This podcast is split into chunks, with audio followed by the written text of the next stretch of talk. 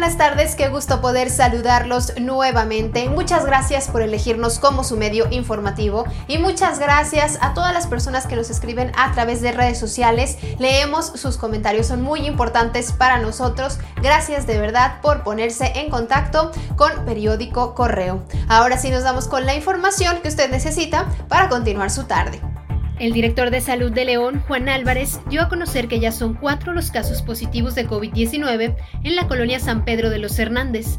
Detalló que entre las personas contagiadas se encuentran tres elementos de la Secretaría de Seguridad Pública, que son familiares del sacerdote Eduardo Hernández, quien lamentablemente falleció a causa del coronavirus.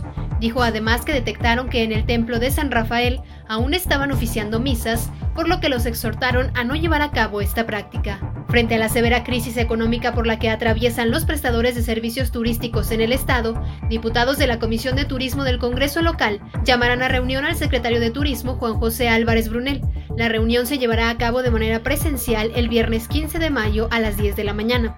El objetivo es conocer de viva voz cuáles son las acciones que hará o está llevando a cabo la Secretaría de Turismo del Estado para hacer frente a la contingencia. Este lunes se publicó un decreto en el Diario Oficial de la Federación por el que se dispone de las Fuerzas Armadas para llevar a cabo tareas de seguridad pública de manera extraordinaria durante los próximos cinco años, mientras la Guardia Nacional desarrolla estructura, capacidades e implantación territorial. Según el documento firmado por el presidente Andrés Manuel López Obrador, la participación del Ejército, Fuerza Aérea y Marina se implementará a partir de mañana y hasta el 27 de marzo de 2024. El Ministerio de Energía de Arabia Saudita informó este lunes que pidió al gigante petrolero Aramco efectuar una reducción suplementaria de un millón de barriles diarios a partir de junio para sostener los precios del crudo.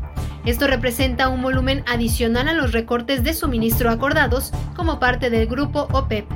Quédese con nosotros conectado a través de redes sociales, Facebook, Twitter, Instagram. Estamos como Periódico Correo. Lo invito a visitar nuestra página web, periódicocorreo.com.mx y ya lo sabe, puede escuchar nuestro podcast al punto a cualquier hora del día a través de plataformas digitales. Por la tarde mi compañero Roberto Itzama estará llevándole toda la información hasta sus hogares porque lo reiteramos, si es posible, por favor, quédate en casa. Estamos en fecha muy complicadas, la contingencia continúa y por favor, por favor, cuida a tu familia, cuida a tus seres queridos y cuidémonos todos. Si es posible, por favor, hay que quedarnos en casa.